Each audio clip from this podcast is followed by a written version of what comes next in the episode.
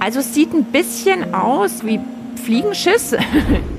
Es gibt Mikrobiom, das vielleicht zu einem besseren Stadtklima beitragen kann. Es gibt Mikrobiom, das vielleicht auch unser Klima verbessern kann. Also konservativ geschätzt bestehe ich aus ungefähr 500 Arten. Bin ich jetzt eine WG? Bin ich eine Wohngemeinschaft? Oder bin ich ein Prozess? Oder bin ich ich? Biotopics, der Podcast vom Biotopia Naturkundemuseum Bayern.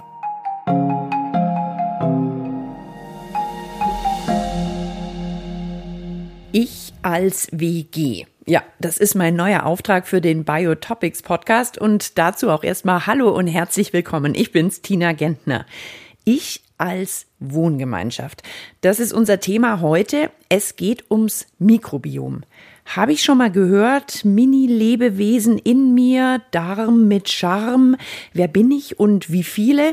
Das surrt mir alles durch den Kopf, aber so richtig mehr habe ich zu dem Thema noch nicht auf der Pfanne. Deshalb vielleicht nicht schlecht mit einer kleinen Lektion Nachhilfe in Sachen Mikrobiom zu beginnen. Bärbel Stecher ist Professorin für medizinische Mikrobiologie und Hygiene und ich denke, genau die richtige für diese Lektion Nachhilfe. Ich besuche sie in ihrem Labor an der Ludwig-Maximilians-Universität in München. Ja, wer jetzt denkt, wir wären hier zu zweit am Biotopics Podcast-Mikrofon, der hat sich sicherlich getäuscht, denn ich bin nicht allein ins Labor von Bärbel Stecher gekommen. Bärbel, hm, was würdest du sagen, wie viele BegleiterInnen habe ich so im Schlepptau? Ja, hallo Tina. Schön, dass du da bist heute bei uns. Ja, nicht alleine, das stimmt. Das ist eine schwere Frage, auch für uns, zu genau jetzt vorherzusagen, zu wie viel du hier angekommen bist. Also wir sind ja Metaorganismen, also wir leben nicht alleine, sondern in Symbiose mit Mikroorganismen, die auf unserer Haut oder in unserem Darm leben und das sind, wie gesagt, Mikroorganismen. Das heißt, die sehen wir nur unter dem Mikroskop. Also wenn du mich jetzt fragst, wer da alles dabei ist, kann ich das natürlich jetzt nicht direkt sehen. Aber reden wir jetzt so von Tausende, Zehntausende, Hunderttausende? Also es sind mengenmäßig sehr viele. Also wir tragen zum Beispiel in unserem Kolon, in unserem Dickdarm ungefähr 10 Billionen Billionen. Muss ich kurz überlegen, wie viele Nullen? Äh eine, eine Billion sind eine Million Millionen, also sehr viele, 10 hoch 12, 10 hoch 13 Organismen insgesamt. Und dann kommt es natürlich auch darauf an, wie viele verschiedene das sind. Man spricht so zwischen 500 und 1000 verschiedene Arten von Bakterien. Also das sind schon sehr, sehr viele. Würdest du dich denn trauen, eine Schätzung abzugeben, wen ich jetzt alles so mit mir rum, ich sage jetzt nicht schleppe, weil ich merke es nicht wirklich, man weiß, welche Mikroorganismen normalerweise so in und auf uns leben. Das sind insbesondere Bakterien, aber auch Pilze, Viren und Archeen, auch kernlose Mikroorganismen. Es, es gibt viele Studien. Bärbel erklärt mir, dass ich auf meinen Schleimhäuten, also von Mund, Rache, Nase, Genitalien und auf meiner Haut überhaupt noch einiges mehr dabei habe. Insgesamt wahrscheinlich um die 30 Billionen Mikroorganismen. Ja, eine ganz schön ausgewachsene WG in und auf mir. Und Bärbels Forschungsschwerpunkt. Also wir speziell in unserer Arbeitsgruppe interessieren uns für eine sehr wichtige Funktion des Mikrobioms und das ist die Schutzfunktion, die das Mikrobiom vermittelt gegen Infektionen mit Pathogenen, Bakterien in unserem Fall. Das sind dann so eine Art Angreiferbakterien? Genau, wie zum Beispiel die Salmonellen, die man bekommt, wenn man eine Nachspeise mit Eiern isst, zum Beispiel, die sehr lange in der Sonne gestanden ist. Dann kriegt man viele Salmonellen über die Nachspeise dann in seinen Darm. Und wenn die dort anwachsen können, dann können die uns eben krank machen und eine Darmentzündung verursachen. Dann haben wir Bauchweh und Durchfall und sind krank. Und es ist bekannt, dass wenn jetzt auf einer Party ganz viele Leute über diese Nachspeise gleiche Teile Salmonellen aufnehmen, dass nur ein ganz kleiner Teil der Leute wirklich krank wird. Und das liegt unserer Meinung nach auch daran, dass es Unterschiede im Mikrobiom gibt. Manche haben ein Mikrobiom, das sehr gut schützt gegen diese Salmonellen. Das heißt, das wirklich verhindert, dass die Salmonellen in unserem Darm hochwachsen können. Und andere haben gerade mal ähm, eine Störung vielleicht auch in dem Mikrobiom und dann können die Salmonellen wachsen und können diese Krankheit verursachen. Kann ich denn mal sehen, wie so ein Mikroorganismus aussieht, der auf oder in mir lebt? Also wir können uns Mikroorganismen im Mikroskop anschauen. Also wir haben zum Beispiel unter Mikroskop Bakterien angefärbt. Die kann man dann sehen. In tausendfacher Vergrößerung können wir die sehr gut sehen. Dann folge ich der Bärbel einmal ums Eck, vorbei an Reagenzgläsern. Hier sind jetzt so, ich glaube, ich weiß noch, wie es heißt, Petrischalen. Also das äh, wären jetzt Petrischalen. Auf der Petrischale zum Beispiel kann man Bakterien sehen. Das sind so Stecknadelkopfgroße Kolonien, sagt man dazu. Und jede Kolonie kommt von einem einzelnen Bakterium, das da vor ein paar Tagen auf diese Platte ausgestrichen wurde und das dann zu einer solchen Kolonie hochgewachsen ist. Genau, jetzt schaue ich mal, dass ich das da einspanne. Also das Glasplättchen ist unter das Mikroskop geschnallt. Ja, bestellt jetzt, glaube ich, gerade noch die Vergrößerung ein. Also es sieht ein bisschen aus wie Fliegenschiss. Wen oder was sehe ich da jetzt genau? Also das ist jetzt ein Bakterium, das nennen wir Blautia cocoides. Plautia cocoides. Genau. Das ist ein Darmbakterium, das auch bei Menschen vorkommt. Wir haben gezeigt, dass diese Bakterien auch sehr wichtig sind beim Schutz gegenüber einer Salmonelleninfektion. Also die können ganz viele verschiedene Zucker abbauen und die Salmonellen brauchen auch Zucker zum Wachsen, aber wenn die vorhanden sind, dann fressen die den Salmonellen sozusagen die Süßigkeiten weg, ja, und dann können die Salmonellen nicht mehr wachsen. Okay, also in mir sind nicht nur Billionen von Kleinstlebewesen zu Hause, die fechten da auch noch Kämpfe aus, nehmen sich gegenseitig die Nahrung weg und wenn es für mich gut läuft, setzen sich die durch, die mich gesund halten. Ja, und wie hat diese riesen Lebensgemeinschaft jetzt zu mir gefunden? Habe ich die vererbt bekommen von Mama und Papa? Ja, allerdings vermutlich eher von Mama. Die Babys, die neugeboren werden, die bekommen ihre Mikrobiota zum größten Teil während der Geburt, wenn sie auf normalem Wege geboren werden, also vaginal. Dann sind die ersten Bakterien, die in dem neugeborenen Baby wirklich gefunden werden, Bakterien, die sehr ähnlich denen sind, die die Mutter im Geburtskanal hat. Und das heißt aber, solange ich als Baby bei der Mama im Bauch bin, habe ich noch gar kein Mikrobiom? Ja, es ist so, dass die Babys steril in der Fruchtblase sind, ja, und dann erst, wenn die Fruchtblase aufgeht und die Geburt losgeht, dann den ersten Kontakt zu Bakterien möglicherweise haben, die sich im Geburtskanal befinden. Ich habe jetzt überlegt, ob mein Mikrobiom nur mir gehört, ob das ganz speziell nur ich bin. Also meine Mutter hat dann zumindest ein sehr ähnliches, oder ist das nicht so? Die Mutter hat zumindest in der Vagina ein ähnliches Mikrobiom wie das Baby. Aber über die Zeit, wenn das Baby, wenn es wächst und dann auch selbstständig wird, dass sich dann andere Mikroorganismen ansiedeln können und dass sich dann über die Zeit auch das Mikrobiom verändert, neue hinzukommen, manche andere verloren gehen und sich dann sukzessive dann eben anpasst. Und was beeinflusst es jetzt, wer mit mir, in mir, auf mir lebt? Wo kommen denn die Lebewesen noch her? Also Tiere zum Beispiel sind eine Möglichkeit, wie wir in Kontakt mit neuen Mikroorganismen kommen können, weil jedes Tier hat ja auch ein Mikrobiom. Dann gibt es viele Mikroorganismen, die wir über die Nahrung aufnehmen, zum Beispiel über Milchprodukte, über Käse, über, über Pflanzen. Auf Pflanzen gibt es auch Mikroorganismen. Und die Hauptquelle ist letztendlich aber auch von anderen Menschen. Ist dann davon auszugehen, dass jetzt vielleicht Menschen, mit denen ich viel zu tun habe, die bei mir im Haushalt leben, mein Partner, meine Kinder, dass deren WG, nenne ich es mal, deren Mikrobiom dem meinen doch irgendwie ein bisschen ähnlicher ist? Ja, so ist es. Also, dass, dass jetzt äh, auch Ehepartner ein ähnlicheres Mikrobiom haben als zu völlig anderen fremden Leuten, mit denen man noch nichts zu tun hatte. Also das heißt, diese Mini-Lebewesen in mir, das sind schon auch ganz schöne Überläufer. Jetzt gerade im Moment, wenn wir hier mit Abstand und Maske miteinander reden, machen wir es denen ein bisschen schwierig. Aber wenn ich nachher gehe, habe ich dir bestimmt irgendwas dagelassen. Auf jeden Fall. Also man überträgt ja nicht nur Mikroorganismen, wenn man miteinander spricht, sondern auch, wenn man mit den Händen irgendwo hinfasst und dann mit den Händen später, wenn man sie nicht wäscht und dann was isst, dann kann man eben auch Mikroorganismen aufnehmen. Das heißt, wenn wir jetzt zum Beispiel in der Pandemiesituation, die wir ja immer noch haben, unseren Kontakt zu unseren Mitmenschen reduzieren und wir auch beispielsweise jetzt hier mit einer Maske auf miteinander sprechen, dann haben wir letztendlich diese Quelle von möglicherweise für uns wichtigen Mikroorganismen, äh, die fällt dann weg. Ach, das ist jetzt gar nicht nur ein Vorteil, dass ich die Maske auf habe und von dir ähm, weniger Mikroorganismen übernehme, sondern könnte auch ein Nachteil sein, weil der Austausch ist eigentlich ganz förderlich. Ja, genau. Also die Maske tragen wir ja eigentlich ausschließlich nur wegen dem SARS-Coronavirus und Bakterien, die wir möglicherweise im Mund auch haben und die wir dann auch austauschen würden. Das fällt dann eben jetzt weg.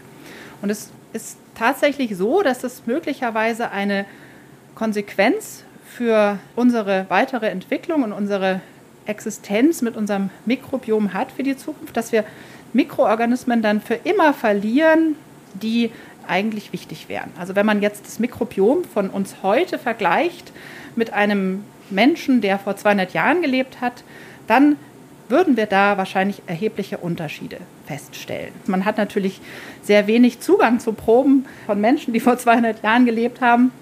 Kommst du da überhaupt dran? Könnt ihr da, weiß ich jetzt nicht, von der Mumie noch ja. was benutzen? In der Tat. Also es gibt Studien, die haben äh, kürzlich das Paläomikrobiom von einem einer Mumie, die vor 1000 oder 2000 Jahren äh, Menschen äh, gelebt hat aus Mexiko, analysiert und herausgefunden, dass das sehr ähnlich ist zu Menschen, die noch jetzt sehr ursprünglich leben, zum Beispiel Indianer im Amazonasgebiet oder Stämmen in, in Afrika, die noch sehr ursprünglich leben die auch eine ganz andere Ernährungsweise haben und eine ganz andere Lebensweise haben und dass das Mikrobiom dieser Mumien eben noch so ursprünglich oder die, die ein ursprüngliches Mikrobiom haben, während unser Mikrobiom weniger divers ist. Wir wissen, dass äh, unser Mikrobiom heute, die wir hier in einem industrialisierten Land leben, mit einem sehr hohen Hygienestatus, wir leben alle in Häusern, wir haben weniger Tierkontakte.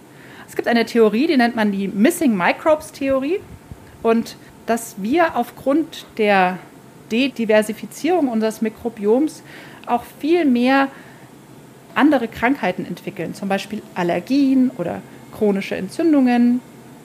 Und dass das daher kommt, dass unser Mikrobiom eben nicht mehr so gut unser Immunsystem trainiert, wie das eben früher mal war.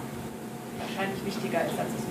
Der Austausch von Pilzen, Viren und Bakterien zwischen uns und unserer Umwelt ist also eigentlich eine prima Sache. Dadurch kriegen wir ein vielfältiges Mikrobiom und das wollen wir haben, sagt Bärbel Stecher. Aber irgendwie ist die Vielfalt unseres Mikrobioms durch die Art, wie wir heute leben, ja so ein bisschen wie vom Aussterben bedroht. Und deshalb hat sich eine Gruppe von ForscherInnen zusammengetan, Mikrobiom zu sammeln. Ja, und das lagern sie an einem geheimen Ort in einer Art Eistresor. Und vielleicht kann man diese Mikroorganismen dann irgendwann mal im Kampf gegen Krankheiten brauchen. Dann wenn wir mehr über Bakterien, Viren und Pilze wissen, die in uns und mit uns leben. Und dass die Forschung an diesen Mini-Lebewesen ganz schön aufwendig ist, das zeigt mir Bärbel im Moment. Also das hier ist unser Anaerobia-Zelt. Also anaerob bedeutet unter Ausschluss von Sauerstoff. Viele der Darmbakterien können also nur überleben, wenn sie nicht mit Sauerstoff in Verbindung kommen. Ja, und das ist in diesem Anaerobia-Zelt der Fall. Ein Labortisch umgeben von einer riesigen Plastikplane. Es wirkt fast ein bisschen, als wären wir in einem Science-Fiction-Film gelandet. In diesem Zelt können wir unsere Darmbakterien unter anaeroben Bedingungen anzüchten. Wenn wir die rausbringen aus diesem Zelt, dann würden die nach manche sogar schon nach zehn Minuten, andere halten es ein, zwei Stunden aus, aber dann würden die dann absterben. Das heißt, ihr spielt eigentlich in diesem Zelt so ein bisschen Darm. Ja, also wir spielen, wir würden da gerne Darm spielen. Ja, wir würden gerne wirklich die Bedingungen, die wir in unserem Darm haben, auch im Labor nachstellen können unter bestimmten Bedingungen. Das ist auch eins unserer Forschungsprojekte. Und da siehst du auch schon bestimmte Fläschchen mit brauner Flüssigkeit. Das nennen wir Medium. Das ist wie so eine Bouillon, in der wir dann die Bakterien anzüchten können. Das heißt also, ihr Futter sozusagen, ihr Lebensraum und ihr Futter, das, was sie bei mir im Darm auch finden, weil meine WG da drin, was braucht die denn überhaupt alles, dass es ihr gut geht? Die braucht genauso wie ich Nährstoffe und einen schönen Wohnraum. Genau, die braucht Nährstoffe, die braucht sozusagen eine Energiequelle und dann wir brauchen dann noch Sauerstoff und die Bakterien brauchen keinen Sauerstoff, die machen eine Gärung die meisten merkt man dann auch, wenn man Gase im Darm hat. Ja, und das ist, sind eben unsere Bakterien, die das produzieren. Jetzt hast du mir am Anfang schon gesagt, ich bestehe aus wie vielen Arten sozusagen? Ja, so circa 500 würde ich mal konservativ geschätzt sagen. Also konservativ geschätzt bestehe ich aus ungefähr 500 Arten. Also bin ich jetzt eine WG, bin ich eine Wohngemeinschaft oder bin ich ein Prozess oder bin ich ich? Ja, könnte man meinen, aber wir wissen ja, dass viele oder eigentlich alle Tiere und auch Pflanzen in äh, stabilen Gesellschaften, in Symbiosen mit Mikroorganismen leben. Und das ist eben bei uns auch so. Also man kann sich ja auf jeden Fall vorstellen, dass die Mikroorganismen jetzt in unserem Körper ein sehr gleichbleibendes, stabiles Habitat vorfinden. Ja, die bekommen regelmäßig auch Nährstoffe zugesetzt und können da eben gut wachsen. Und wir haben eben allerhand Vorteile. Also wenn wir jetzt keine Mikroorganismen hätten, dann könnten wir nicht lange überleben. Also das heißt, ich sollte mich um meine 500 Arten innen auf über mir ganz gut kümmern. Wie kann ich mich denn um mein Mikrobiom kümmern? Wenn man jetzt in der Tat wirklich Dinge isst, die auch als gesund gelten, also viel Gemüse, viel verschiedenes Gemüse, viel Getreide, möglichst auch Vollkorn, weil je diverser unsere Ernährung ist, desto diverser ist dann auch unser Mikrobiom. Und wir haben ja schon gesagt, dass Diversität gut ist. Wenn wir jetzt immer nur Pommes mit Ketchup essen, ja, dann bieten wir unseren Mikroorganismen eben eine sehr ja, einfache Ernährung an und dann können eben nur manche das besonders gut verwerten und die reichern wir dann an in unserem Mikrobiom. Und gibt es neben der Ernährung noch was, was ich tun kann, um mein Mikrobiom zu schützen oder vielleicht sogar ein bisschen zu pflegen und hegen?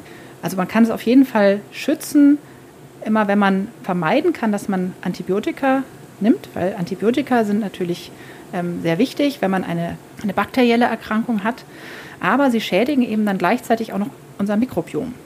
Weil ein Antibiotikum räumt da erstmal auf und tötet sozusagen auch viele Mikroorganismen ab, die eigentlich ganz wichtig und gut für mich ja, sind. Genau. Okay, also Ernährung, wenn es geht, Antibiotika weglassen. Gibt es noch irgendwas? Also es ist generell gut für die Gesundheit, wenn man Sport treibt. Es ist auch so, dass jetzt Sportler zum Beispiel, gerade auch durch so eine sportliche Aktivität, da ändert sich auch was im Mikrobiom.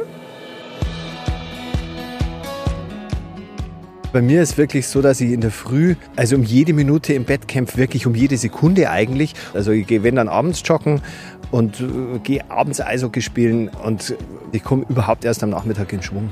Also es gibt ja diese Lerche und die Eule und ich bin mit Sicherheit Eule. Also so ein bisschen beneide ich ja Leute, die irgendwie den ganzen Tag im Bett verbringen können und dann so langsam sich um halb elf aus dem Bett schälen. Ich bin eher der Typ Lerche. Ich wache irgendwie auf um sechs und dann bin ich voll da. Dafür bin ich halt dann abends irgendwie früher müde, habe ich das Gefühl. Also Nächte durchmachen fällt mir wahnsinnig schwer. Da gehe ich dann schon lieber irgendwie um, um 10 ins Bett. Also Süßigkeiten, die gehören für mich einfach dazu und zwar eigentlich auch jeden Tag. Und am allerliebsten da natürlich auch Schokolade und wenn ich das nicht habe, dann fehlt mir was total. Dann bin ich nicht ganz so glücklich wie sonst. Also ich bin von klein auf nicht der süße Typ. Ich habe an Ostern noch das Zeug von Weihnachten gehabt und dann kam schon wieder der neue Kram dazu, der schlecht wurde. Nee, schon immer salzig, herzhaft, deftig, das ist meins. Und jetzt, Bärbel, wird mich doch noch interessieren, wenn ich dir jetzt eine Probe hier lasse, was könntest du dann detektivisch da rauslesen? Könntest du rauslesen, ob ich eine Eule bin oder eine Lerche, ob ich gern salzige Sachen esse oder lieber nur süßen Schmarrn? Also das ist so nicht möglich. Das heißt, es ist jetzt nicht so eindeutig, wenn man nur ein Mikrobiom vor sich hat, einfach daraus zu lesen, irgendwas über Ernährungsgewohnheiten oder über verschiedene Erkrankungen. Das wird oft suggeriert. Es gibt viele Firmen, die das vermarkten, die sagen, schicken Sie Ihre Schulprobe ein und wir lesen dann aus diesem Mikrobiom, ob Sie vielleicht irgendein Problem haben, ob man da bestimmte Probiotika supplementieren müsste. Ich meine, die wollen natürlich auch ihre Produkte verkaufen, ist ja verständlich. Aber wir sind noch nicht so weit, dass wir das tatsächlich wissenschaftlich begründen können sagen teilweise auch unterschiedliche Dinge. Ich krieg Bärbel einfach nicht dazu, mir zu sagen, dass meine Lust auf Süßigkeiten eigentlich die Schuld meines Mikrobioms ist. Oder dass mein guter Freund Johannes einfach so eine Nachteule ist, weil ihm das sein Mikrobiom vorgibt. Es bleibt ein bisschen die Huhn- und Ei-Frage. Verändert mein Mikrobiom mein Verhalten oder verändert mein Verhalten mein Mikrobiom? Genau, das ist die entscheidende Frage, die wir uns immer wieder stellen bei der Mikrobiomforschung. Es gibt viel, was korreliert. Es korrelieren in Menschen mit bestimmten Erkrankungen, mit Krebs zum Beispiel, die haben ein verändertes Mikrobiom. Aber wir wissen nicht, ob die ein verändertes Mikrobiom hatten und dadurch Krebs bekommen oder ob sie den Krebs haben und sich dadurch das Mikrobiom verändert. Man möchte natürlich eher so in die Richtung gehen und sagen, okay, jetzt weiß ich, warum du krank bist, weil dein Mikrobiom ist schlecht. Und dann könnte man ja auch was dagegen tun. Aber oft ist es eben auch eine Folge der Erkrankung. Um das dann eben herauszufinden, da müssen wir letztendlich uns Experimente überlegen im Labor, im Versuch, um diese Kausalität dann wirklich zu zeigen.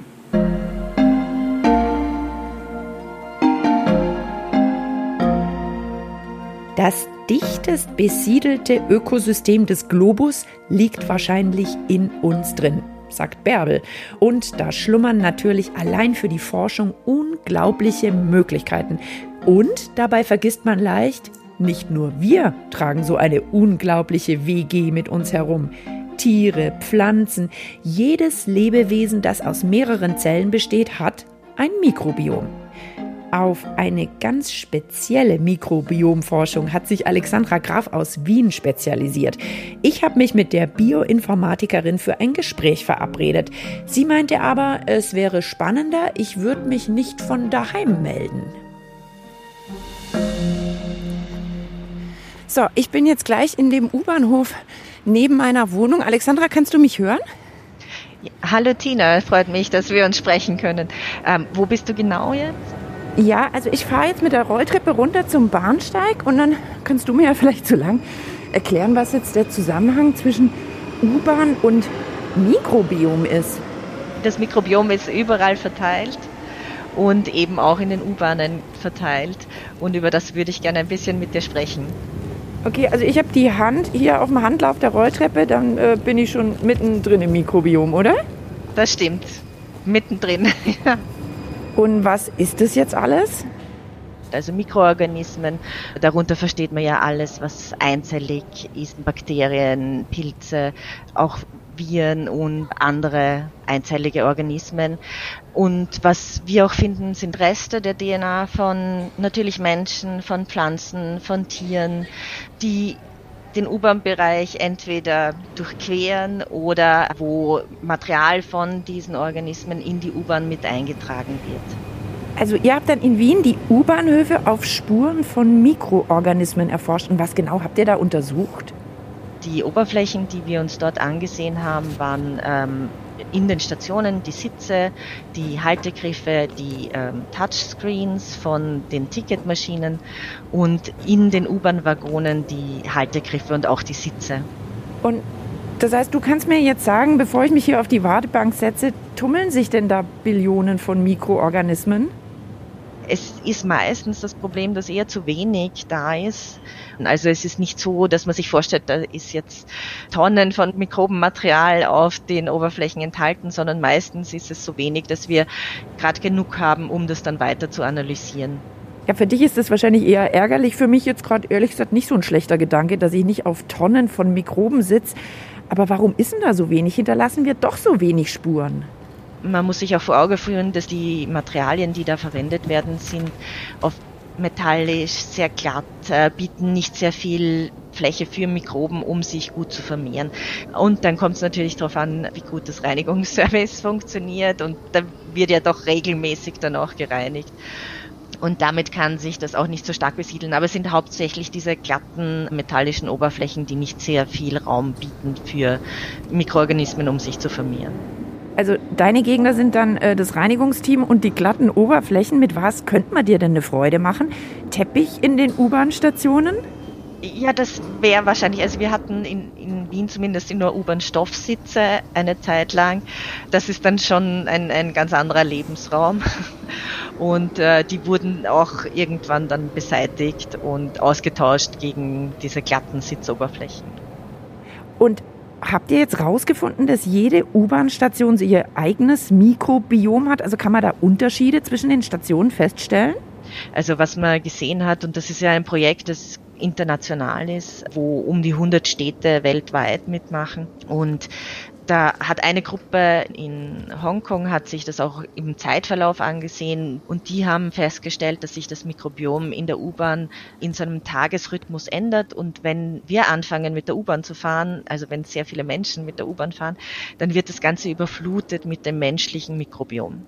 Und in der Nacht verschwindet das dann aber wieder und es kommt eher das Mikrobiom zutage, das eben von den Oberflächen in die U-Bahn gerät, das vielleicht in U-Bahn-Stationen oder in den Zügen immer zu finden ist. Aber was sich in den Studien doch herausgestellt hat, ist, dass die Stadt an sich als Lebensraum eine sehr eigene Zusammensetzung hat und ein sehr eigenes Mikrobiom.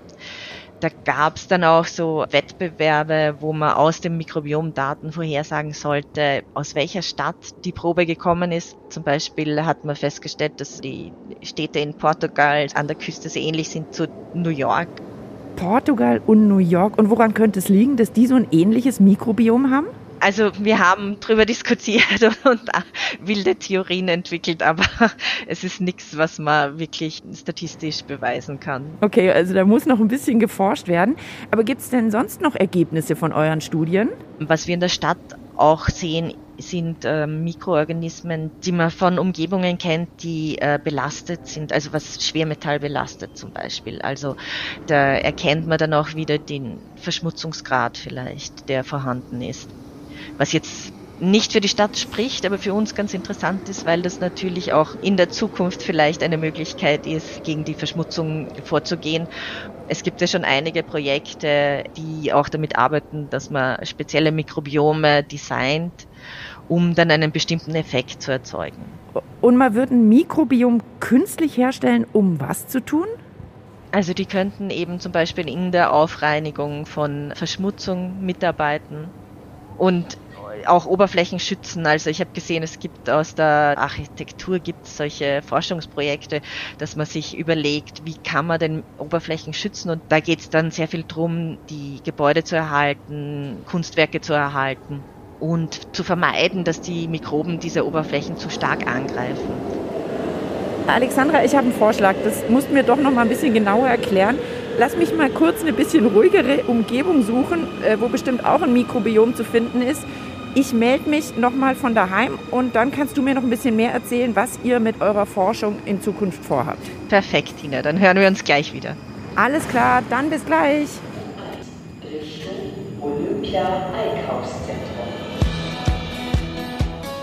Auf dem Weg nach Haus gucke ich immer wieder meine Schuhe an und meine Handflächen. Da klebt jetzt also irgendwie so ein ganz spezielles München-Mikrobiom an mir. Wäre ich in Lissabon, dann hätte ich einen anderen Mix aus Viren, Bakterien und Pilzen an mir dran. Irgendwie habe ich Lust, mir die Hände zu waschen, als ich zu Hause ankomme. Und dann habe ich auch schon wieder Alexandra Graf in der Leitung. So, Alexandra, da bin ich wieder. Hände sind gewaschen. Ich bin zu Hause. Ein bisschen Mikrobiom habe ich wahrscheinlich trotzdem mitgebracht aus der U-Bahn. Jetzt kannst du uns vielleicht in Ruhe nochmal erklären, was ist daran interessant herauszufinden, welches Mikrobiom in der U-Bahn zu finden ist? Also klar, es ist spannend, es ist Detektivarbeit, aber du hast gesagt, man könnte damit vielleicht auch etwas anfangen. Eine Möglichkeit, mit diesem Mikrobiom zu arbeiten, ist, dass man Mikrobiom designt, das zum Beispiel Verschmutzungen aufarbeitet, das Wände schützt oder Materialien schützt, die verbaut werden im U-Bahn-Bereich oder im städtischen Bereich generell. Und es gibt Mikrobiom, das vielleicht zu einem besseren Stadtklima beitragen kann. Es gibt Mikrobiom, das vielleicht auch unser Klima verbessern kann indem es bestimmte Stoffe abbaut oder bestimmte Stoffe erzeugt, und das wäre ein Ziel, dass man in die Richtung anfängt zu arbeiten. Aber was ich vielleicht vergessen habe zu sagen vorher, ist, dass in, gerade in diesen Umwelt- und auch in den U-Bahn-Proben ist es so, dass ungefähr 50 Prozent der Daten, die wir finden, noch vollkommen unbekannt ist. Das heißt, im humanen Genom ist schon relativ viel bekannt, aber in Umweltproben ist es meistens so, dass man so um die 50 Prozent gar nicht kennt. Also die Hälfte der Mini-Organismen kennt man noch gar nicht, die man in der Umgebung findet. Was könnten das sein? Vielleicht sind es auch ganz neue Gruppen von Organismen. Also das ist jetzt auch durch diesen Mikrobiom-Boom, den es gegeben hat in den letzten Jahren, sind tausende neue Organismen in die Datenbanken hochgeladen worden, weil man sich vorher noch nie damit beschäftigt hat. Also alles, was medizinische Relevanz hatte oder eben in der Landwirtschaft wurde ein bisschen geforscht. Aber was jetzt so unser Umgebungs-, Umweltmikrobiom angeht, das hat man bisher noch nicht wirklich gut erforscht. Das heißt, da wird es auch in den nächsten Jahren immer noch Tausende von neuen Organismen geben, die man findet, von denen man gar nicht weiß, was sie tun. Das heißt also, Alexandra, du tauschst dich mit anderen ForscherInnen weltweit aus, indem ihr Mini-Organismen, die ihr findet, in eine Datenbank hochladet, wo dann jeder nachschauen kann. Ein bisschen so wie, stelle ich mir jetzt vor, eine Datenbank bei der Polizei, wo man ja auch nur einen Täter identifizieren kann, wenn er oder sie vorher schon mal auffällig geworden ist und registriert wurde. Genau. Es ist sehr ähnlich. Also ich kann nur das zuordnen, was ich schon kenne und ich kann nur diese Personen identifizieren, die ich in meiner Datenbank habe. Genauso ist es bei den Mikroorganismen auch. Okay, also mit der Art Mikrobiomforschung könnte man ja in Zukunft vielleicht Positives gestalten. Verbesserung des Klimas, der Umwelt.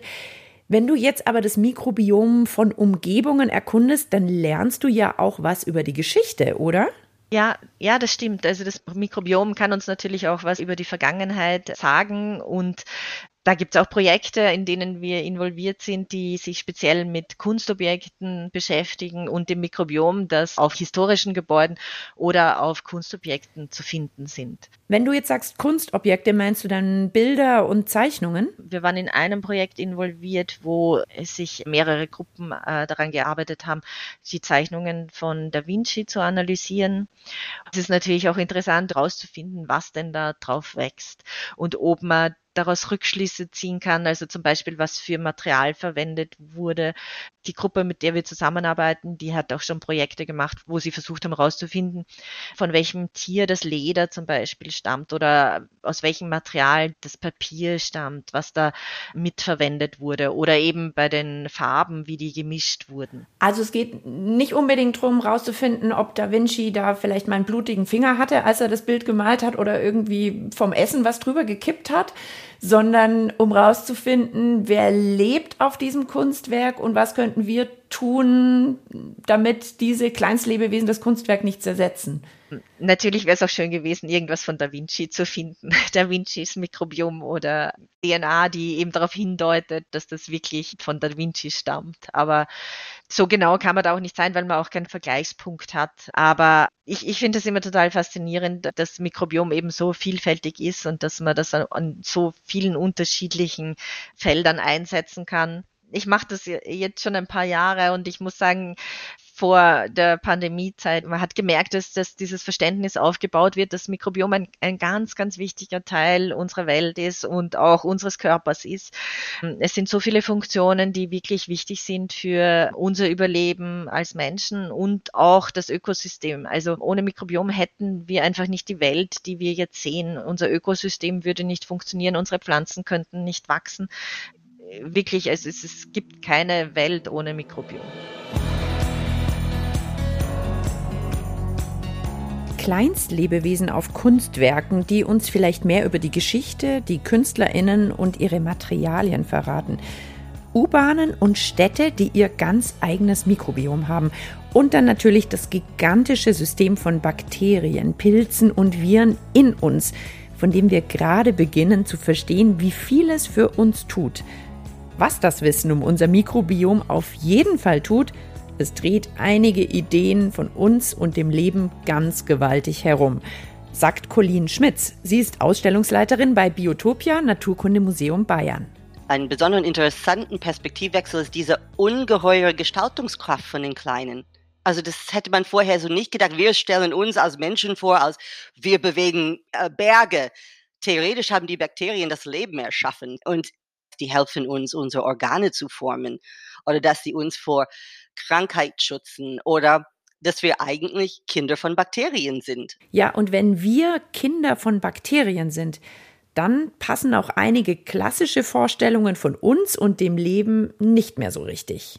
Das traditionelle Bild der evolutionären Entwicklung ist ein Baum. Und es gibt dann einfach diesen Stamm und dann alles geht davon ab. Also dann hat man dann hier irgendwie da, da unten irgendwie die Bakterien und dann hat man irgendwie ganz weit in der Richtung halt der Mensch. Das Ding ist, ist das eigentlich, wenn wir voller Bakterien sind, ist dieses Bild, es bringt das nicht rüber, sozusagen diese enge Verflechtung des Lebens. Und deswegen wäre jetzt ein, ein neues Bild, kann man sagen, ist eher äh, über ein Geflecht zu reden. Wir Menschen also vielleicht als Geflecht. Als rollende Landschaft hat es ein Wissenschaftsjournalist bezeichnet. Diese neue Perspektive findet Colleen nicht nur faszinierend, sondern die hat auch ganz praktische Folgen. Es ist eine ganz andere Art und Weise, dann auf sich selber zu schauen, also auf die philosophische Ebene, aber es hat auch ganz konsequente Alltagsauswirkungen jetzt ganz praktisch. Ja, dass wir nicht mehr so das übertreiben äh, mit der Sauberkeit. Der Mensch hat nie so sauber gelebt, wie wir das jetzt tun, mit alledem, wie wir wahnsinnig putzen, mit besonders auch diesen Einsatz von wahnsinnigen Chemikalien, antibakteriellen. Hm, hm, hm. Ich weiß, es gab eine Lieblingsseife aus Amerika, wo ich herkomme, und das war so antibakterielle Desinfektion, einfach für das normale Hände nicht, wenn man was Besonderes ist, weil man krank ist oder so, sondern und es stellte sich heraus, dass das gar nicht gut war, weil ich habe dann die die gute Bakterien an den Händen getötet. Dieses starre Schema von gute Bakterien, schlechte Bakterien, von ich auf der einen Seite und die Bakterien auf der anderen Seite. Nee, das funktioniert nicht mehr. Das bricht das Wissen ums Mikrobiom jetzt auf und bringt mich jetzt doch nochmal zu meiner Frage vom Anfang zurück. Ich als WG, als Wohngemeinschaft, ich als Prozess, bin ich jetzt gar nicht mehr ich? Dieses Ich löst sich nicht auf. Ich gehe durch eine Zeit und habe eine Geschichte, aber ähm, es, ich, es kann mich einfach öffnen, dass ich auch ganz viele Beziehungen habe, die mir noch nicht vorher klar waren, die mich auch formen, wenn man überhaupt diese Gestaltungskraft denen auch anerkennt. Es ist cool, die helfen mich auszumachen. Für die meisten Lebensformen ist das Grundprinzip also nicht der Single-Haushalt, sondern die Wohngemeinschaft oder besser gesagt die Lebensgemeinschaft. Pflanzen, Tiere, wir Menschen, wir leben mit Billionen Kleinstlebewesen in Gemeinschaft und wenn es gut geht, in einer ausgewogenen Gemeinschaft. Weiterhin viel Spaß in eurer WG. Pflegt und hegt eure Billionen von Mitbewohnern. Bis zur nächsten Biotopics-Folge. Bleibt neugierig, sagt Tina Gentner. Biotopics, der Podcast über das Leben. Vom Biotopia Naturkundemuseum Bayern.